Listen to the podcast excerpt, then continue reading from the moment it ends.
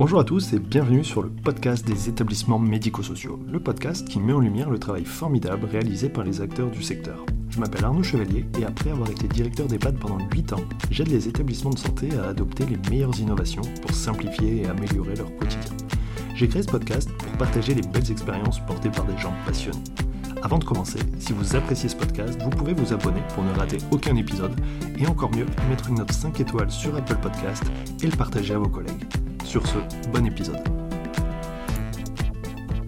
Bonjour à tous, aujourd'hui je discute avec Anne-Sophie Lapalu qui est directrice de l'association Génération et Culture. On va parler d'habitat intergénérationnel dans les établissements médico-sociaux, que ce soit en EHPAD, en résidence autonomie ou euh, dans des établissements qui accueillent des personnes en situation de handicap. Euh, le sujet, c'est comment accueillir des étudiants dans son établissement et quels, euh, avantages, quels intérêts pour les uns et pour les autres. Alors, euh, bah, bonjour Anne-Sophie, merci de participer à ce podcast. Et avant de commencer, est-ce que tu peux te présenter toi, ton parcours et l'association? Bonjour Arnaud, donc, je suis directrice de l'association Génération et Culture depuis trois ans. et avant, j'étais professeure dans, dans l'éducation nationale, donc j'étais auprès de la jeunesse. Et puis, euh, j'ai fait une reconversion professionnelle en travaillant auprès des personnes âgées, notamment en étant stagiaire de direction dans deux EHPAD. Et euh, j'ai ensuite euh, candidaté à un poste qui me permettait d'allier mes, deux, parcours professionnels, en fait. Et donc, je suis directrice d'une association qui promeut les liens intergénérationnels et interculturels depuis 40 ans dans les Hauts-de-France. Voilà, donc l'association, pour la présenter euh, très rapidement, elle a trois axes d'intervention aujourd'hui. Elle, anime euh, un réseau d'innovation sociale à l'échelle régionale pour valoriser euh, l'innovation et les bonnes pratiques. Elle, a aussi des interventions dans des résidences sociales auprès des bailleurs Areli et Adoma pour créer du lien social auprès notamment des vieux travailleurs migrants âgés. Euh, et puis enfin, euh, elle, encadre deux dispositifs d'habitat intergénérationnel. Le premier, qui existe depuis une douzaine d'années, euh, s'appelle Un toit à partager. C'est un dispositif de cohabitation intergénérationnelle solidaire. Et donc là, typiquement, c'est le, schéma type une personne âgée, souvent retraitée, qui a une grande maison, qui dispose de chambres meublées disponibles et qui les met à disposition d'étudiants euh, ou de jeunes travailleurs ou de, personnes précaires ou en conversion en recherche de logement à, coût modique. Et euh, l'idée, c'est qu'il y ait euh, voilà, des, échanges, en fait, des échanges intergénérationnels qui se nouent au fil de cette cohabitation. Et c'est le rôle de l'association, finalement, de trouver des binômes qui matchent bien en respectant les attentes des uns et des autres. Et c'est un dispositif qui a une vraie réussite. Hein. On a 13 ans d'expérience, on a accompagné 1300 binômes et on a 97% de réussite sur les, cohabitations. Donc, donc ça, c'est le dispositif à domicile. Et en fait, en 2016, on a créé un deuxième dispositif qui s'appelle Un toit parmi les âges, et c'est ce dont on va parler aujourd'hui, le dispositif à destination des structures médico-sociales. Et on a été sollicité un jour par un directeur d'EHPAD qui nous a dit, écoutez, moi, euh, c'est bien, euh, j'ai des jeunes qui viennent chanter euh, la chorale de temps en temps, qui viennent à Noël, les enfants passent, mais finalement, ce que je voudrais... Pardon ce que je voudrais pour les résidences, euh, c'est un souffle de jeunesse permanent. Et c'est qu'il y ait des liens intergénérationnels au quotidien. Donc, si je mets à disposition euh, une, chambre, euh, un logement pour, un jeune, est-ce qu'on qu'on peut envisager qu'un jeune vienne vivre à l'EHPAD? Et en fait, ça a été assez incroyable parce que on a mis la première jeune qui a été conventionnée dans cette expérimentation. C'était une jeune malgache qui avait euh, donc une vraie culture de la personne âgée, un amour de la personne âgée à Madagascar qui est très important et qui évidemment à Madagascar on ne met pas les personnes en EHPAD. Donc autant cette jeune femme avait euh, euh, toutes les qualités humaines pour vivre une expérience relationnelle positive avec les résidents, autant dans sa culture c'était un peu un peu quand même un choc. Et en fait ça a été une très très belle expérience. Donc, on a décidé de, voilà, d'améliorer, de reconduire le dispositif. Et donc, depuis cinq ans, on a euh, créé et suivi 90 conventions avec, euh, avec une dizaine de, structures en moyenne euh, chaque année. Donc, dans ces structures, on a, on compte des résidences autonomie de deux ou trois. C. Alors, toutes nos, toutes nos conventions, pour l'instant, sont sur la métropole de Lille et on, essaie vraiment d'imaginer un essaimage à l'échelle régionale. Des conventions donc avec les CCAS via les résidences autonomie. Et puis, la maison familiale hospitalière à Lille, aussi des structures pour personnes en situation de handicap comme les papillons blancs, ou alors des EHPAD. on a un, EHPAD dans le Vieux-Lille, on a eu aussi un EHPAD à Saint-Quentin. On a quand même fait une convention hors métropole de Lille. Donc voilà. Et, et en fait, si vous voulez, ce qui est intéressant, c'est qu'il y a un cadre juridique qui s'y prête tout à fait bien. Il y a, dans le cadre de la loi d'adaptation de la société au vieillissement en 2016, un décret a permis à toutes les, à toutes les structures médico-sociales d'accueillir à hauteur de 15% de leur capacité euh, des jeunes étudiants ou des travailleurs euh, qui vivent sur place. Voilà. Et là, le, le, il y a aussi une histoire, donc de, puisqu'on est dans un dispositif de cohabitation intergénérationnelle solidaire, il y a l'idée d'une, d'un gagnant-gagnant. C'est-à-dire que un établissement veut, créer un projet intergénérationnel, veut créer du lien intergénérationnel quotidien au sein de son établissement. Euh, en contrepartie, un jeune va bénéficier à un prix modique, c'est-à-dire maximum de 150 euros, euh, charges comprises, euh, d'un logement sur place. Et il va vivre des temps intergénérationnels avec les résidents, maximum 30 heures par mois. Ça peut être tout à fait des temps, comment dire, informels, euh, dans le hall du dans, dans, le hall de l'établissement, dans les chambres des de résidents. discussion et de rencontres. Euh, Tout ça, de discussion, de rencontres, euh, de, prévoir des choses qui ne demandent pas forcément beaucoup de préparation et de temps d'animation pour le jeune, parce que ce ne sont pas des animateurs professionnels, ou ils ont, ils ont simplement le rôle d'une autre forme de présence dans l'établissement, qui ne soit pas la présence bénévole, qui ne soit pas la présence des salariés, euh, vous voyez, cet entre-deux-là qui est très intéressant et très euh, valorisant, en fait, très gratifiant pour les résidents. Euh, et donc, ils peuvent voilà, prendre des temps de, de jeu avec les résidents, des temps de quand, quand les résidents rencontre un, jeune d'une autre culture comme à Madagascar, la présentation aussi de la culture du pays du jeune, vous voyez. Donc c'est voilà, tout à fait intéressant. Et en fait, nous on va s'adapter à chaque fois, à la... on, a un cadre, hein, c'est-à-dire on fait attention à ce que les jeunes ne soient pas et à, bénéficient d'un logement meublé. On fait attention, nous aussi, au recrutement du jeune. Et on, on, fait aussi attention à ce qu'il ne soit pas surmobilisé et qu'il puisse réussir ses études. Donc, on a un cadre assez formel. Mais après, on a vraiment une méthodologie de co-construction. Et c'est ça qui est, qui est, intéressant. Par exemple, euh, bah donc, une fois qu'on rencontre la structure, une structure se manifeste auprès de nous et euh, on lui présente le projet. Et puis à partir de là, la structure nous dit bon bah ok, moi ça m'intéresse d'y réfléchir, je vais en parler à mon CA, etc. Et on signe une petite convention d'accompagnement peut-être à, à, une réflexion de projet.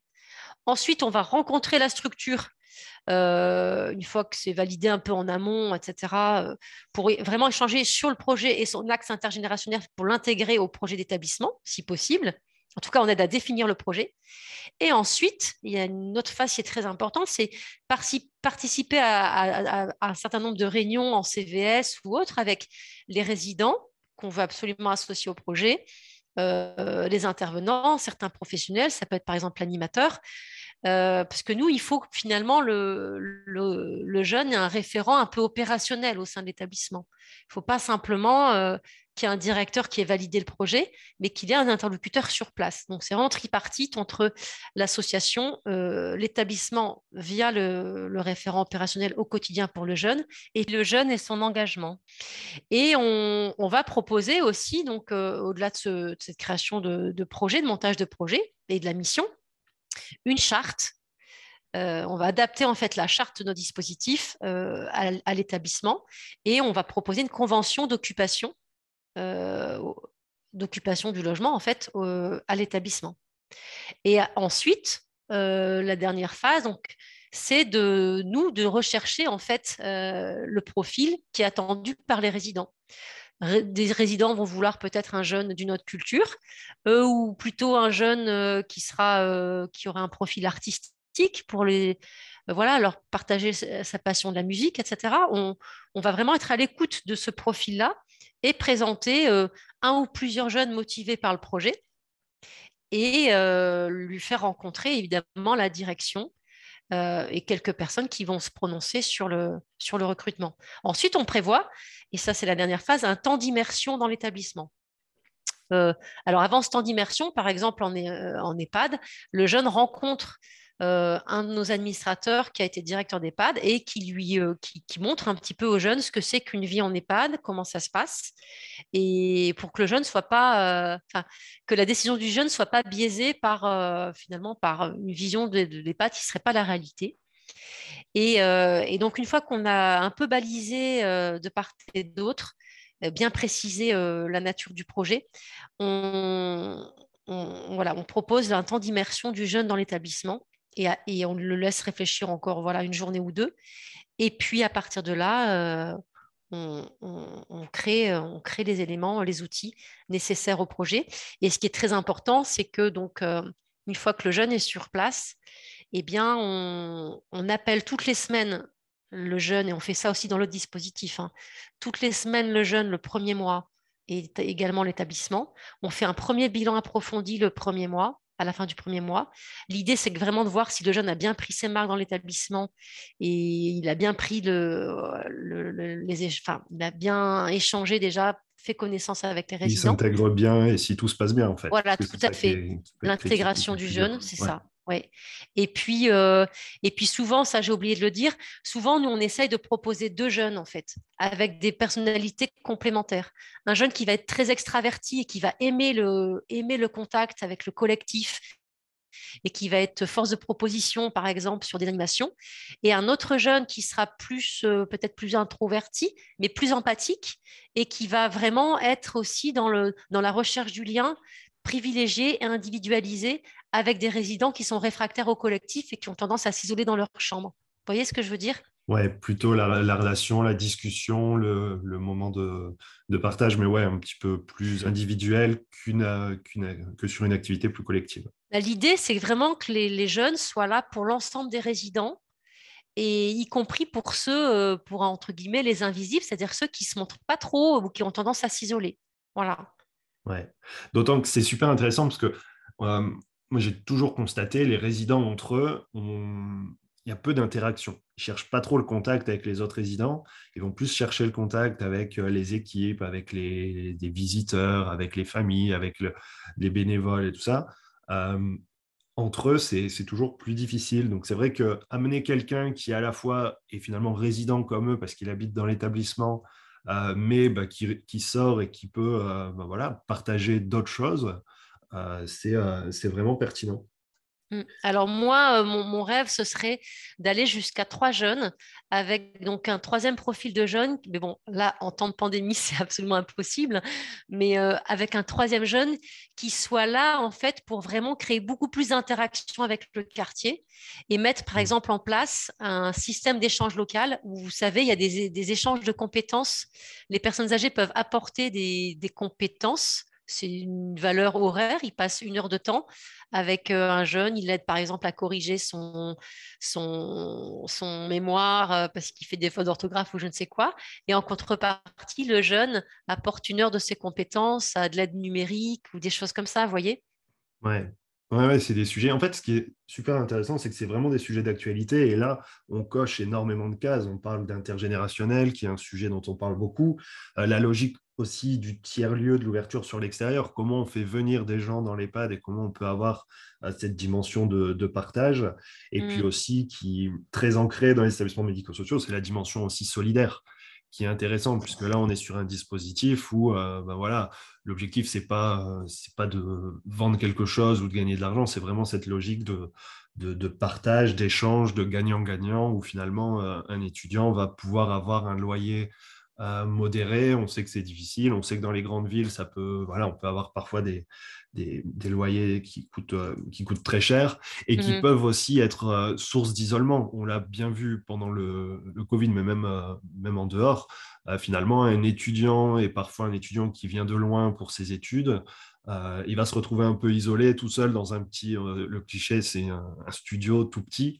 Mm. Euh, là, on aura peut-être un studio qui sera pas beaucoup plus grand, mais dans un lieu de vie collectif avec la possibilité de discuter, d'échanger, de ne pas être tout seul, et puis, puis voilà, de vivre en collectivité et surtout de se rendre vraiment utile.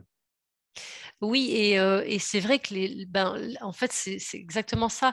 le jeune, là, on a une jeune à résidence autonomie de Watini.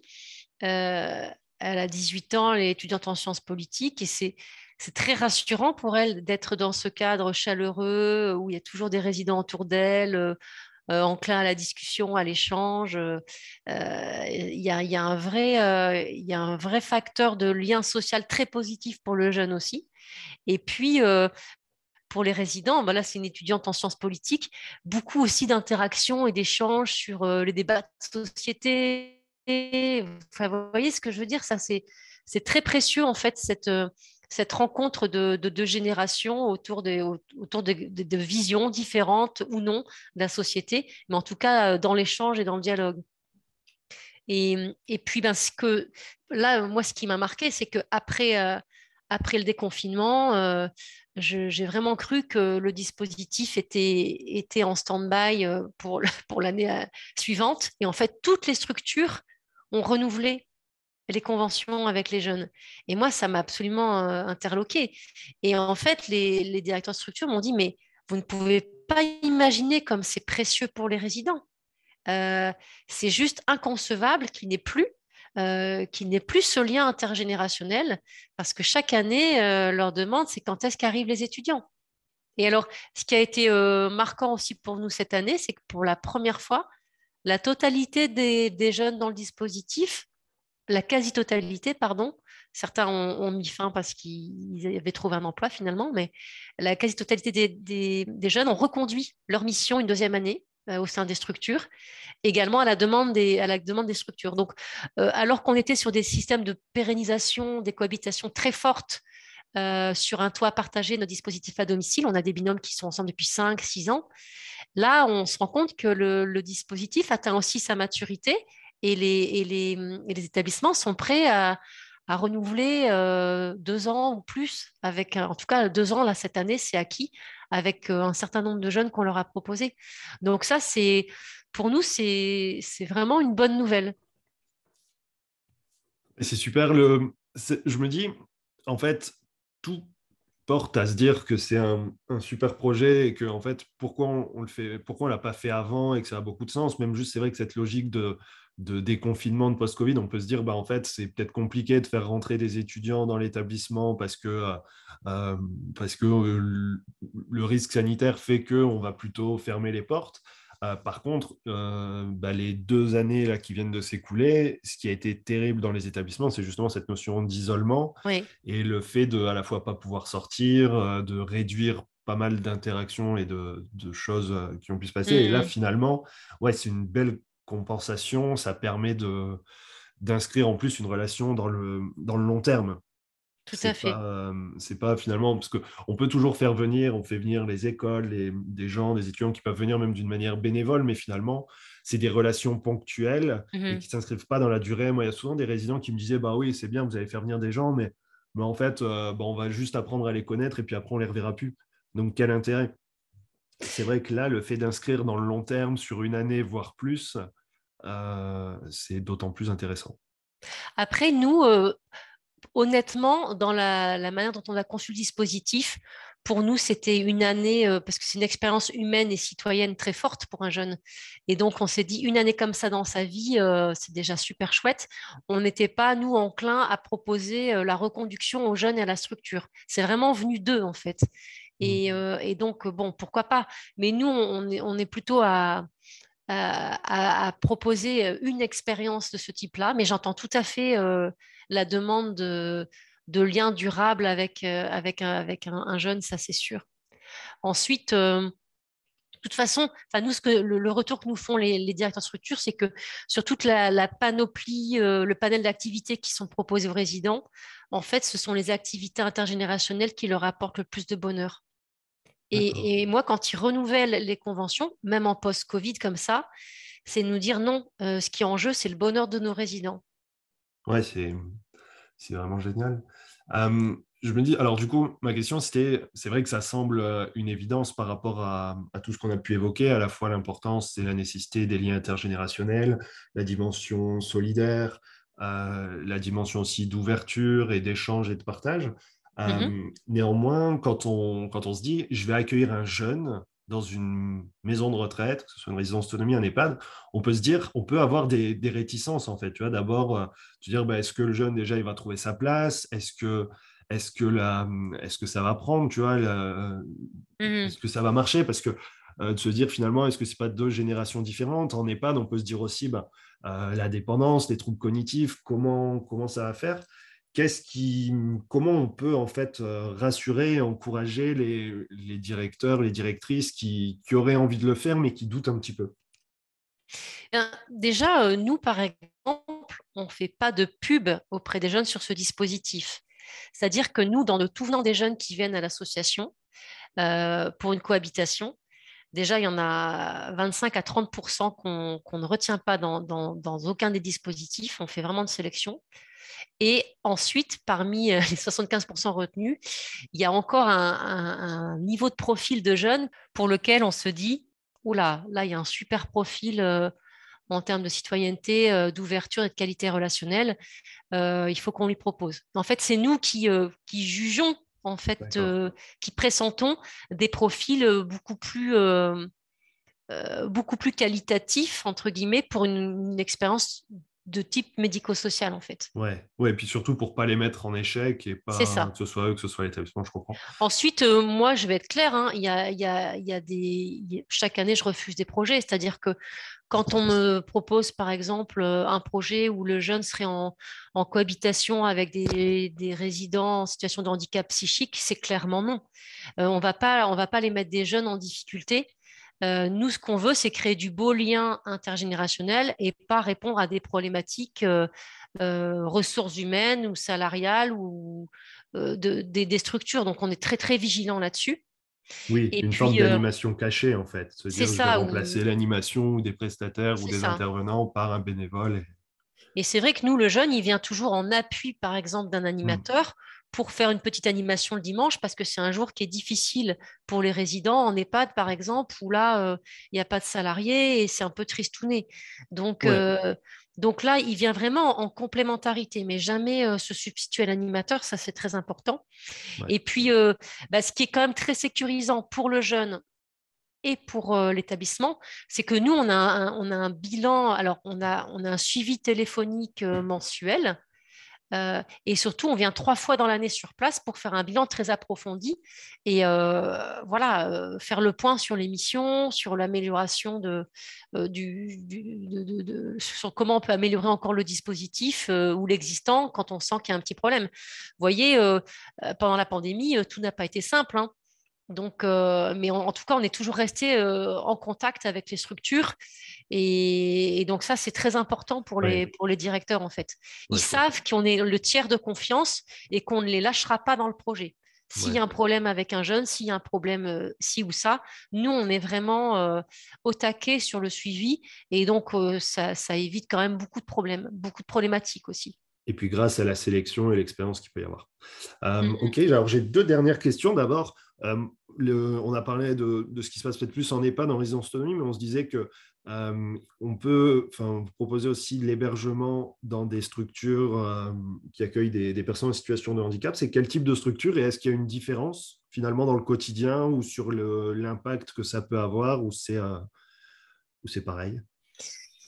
Moi, je dirais que c'est assez, assez identique parce que ils, sont, ils sont quand même là dans peut-être qu'il y a plus d'interaction, euh, non. Non, non, je pense qu'on est assez à l'identique dans, cette recherche du lien informel, de la présence des repas partagés, les jeunes, dans les deux cas, peuvent. J'ai pas répondu à ta question sur quand il y a des résidents qui sont un petit peu en situation de perte cognitive, etc. Nous, on fait attention à pas mettre les jeunes en difficulté, en fait. Donc, ils vont être plutôt orientés aussi, par exemple, s'il faut accompagner des résidents un peu autonomes à une sortie en ville, ils peuvent accompagner pour faire une petite course, etc. Ce qu'un salarié ne pourrait pas faire et qui apporte une plus-value et qui permet aussi, du coup, aux jeunes d'avoir un, d'avoir un échange privilégié avec un résident.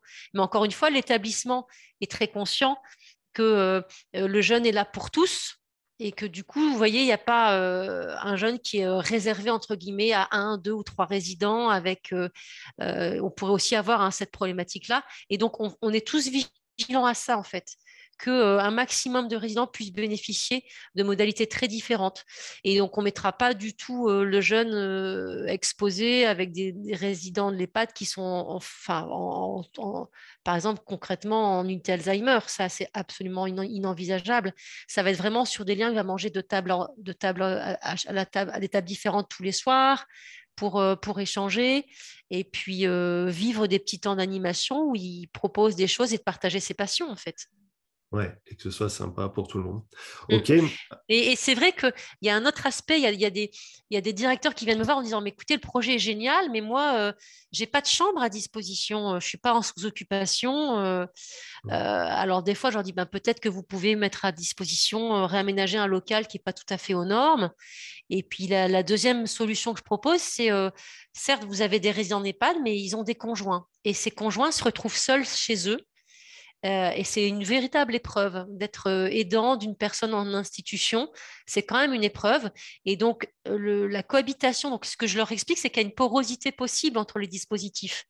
Des, conjoints de, résidents en EHPAD peuvent tout à fait intégrer le dispositif à domicile, un toit partagé, vivre ces moments de légèreté, d'échange et de joie intergénérationnelle. Et ça leur donne beaucoup de, ben, tonus et d'élan vital pour aussi vivre au quotidien ces allers-retours à l'EHPAD qui ne sont pas toujours faciles à vivre pour lui. quoi. Ouais, c'est sûr. C'est sûr. Et puis même aussi ne pas être euh, centré à 100% sur l'EHPAD et garder aussi, avoir euh, finalement une forme de bouffée d'oxygène pour euh, mmh. continuer d'accompagner son proche, mais sans... Et, et, nous, ce dont on se rend compte, c'est que par exemple, souvent, les hommes qui intègrent le dispositif à domicile, euh, le, ils viennent dans le dispositif parce que leur conjointe est décédée ou parce qu'elle est en institution. Et euh, l'épreuve de l'institution pour euh, un conjoint homme, c'est difficile d'être seul chez soi à la maison.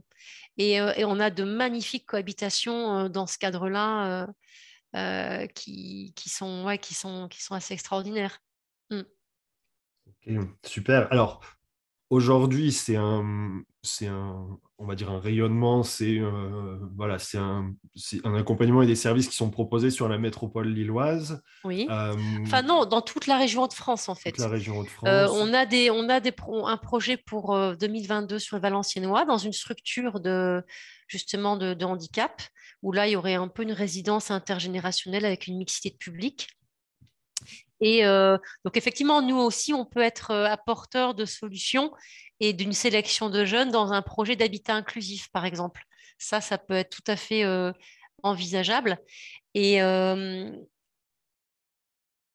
Donc l'idée, c'est surtout régional Hauts-de-France. Oui. C'est ça. Je voulais, ce que je voulais dire, Arnaud, c'est que euh, nous, on est dans un réseau national d'associations de, qui font de la cohabitation intergénérationnelle solidaire. Et en fait, notre dispositif médico-social, il a essaimé dans cette autre structure du réseau national. Le réseau national s'appelle Coabilis. Et, euh, donc, bah, c'est intéressant de voir que ça, c'est essaimable. Et, et, puis, nous, on a eu la bonne surprise aussi de voir en 2021 euh, la Fondation de France, donc, qui avait financé notre projet. Euh, elle, elle, a voulu faire le focus pendant la pandémie sur les, les, dix meilleures initiatives qu'elle avait accompagnées au bénéfice des personnes âgées. Et un toit parmi les âges en a fait partie. Ah, Donc, oui, on était vraiment euh, heureux de cette, euh, de, cette valorisation et ça, ça, nous a donné aussi beaucoup d'élan euh, pour, ben, pour aujourd'hui, par exemple, discuter avec toi, pour être plus proposant aussi auprès des structures médico-sociales de la région parce que c'est vraiment un beau projet. D'ailleurs, j'en profite pour remercier nos, partenaires, euh, la région Hauts-de-France, la conférence des financeurs, la métropole de Lille, la CARSAT et puis aussi des financements privés, AG2R La Mondiale et la Fondation UP qui nous accompagnent notamment pour essaimer sur les territoires ruraux. Alors du coup, pour conclure, comment on, comment on te contacte? Euh, eh bien, donc on a, un site internet euh, où on peut nous contacter via le site internet. Il y a une adresse de contact. Ou sinon, euh, nous appeler aussi. on, a une, page LinkedIn moi, j'ai un profil LinkedIn aussi. Donc, et puis là, on est en campagne, hein, on est en train de diffuser auprès de, auprès de, tous les EHPAD, structures, résidences autonomie, etc. On est en train de diffuser notre proposition avec des, articles en fait de jeunes. on, a, on a réussi à avoir des articles de presse sur, le projet et puis une brochure qu'on a constituée pour bien expliquer toutes les différentes, les différentes modalités du projet. Super. Eh ben, merci pour toutes ces infos et puis euh, bah, à bientôt. Merci beaucoup Arnaud. ce qui se passe. Merci. merci, au revoir. Merci d'avoir écouté l'épisode jusqu'au bout. J'espère que le sujet vous a plu et qu'il vous inspirera. Pour m'aider à faire connaître le podcast, abonnez-vous sur votre plateforme d'écoute préférée ou notez-le et partagez-le sur vos réseaux sociaux. N'hésitez pas à me contacter sur LinkedIn pour toute remarque ou proposition de sujet. Bonne journée et à bientôt sur le podcast des établissements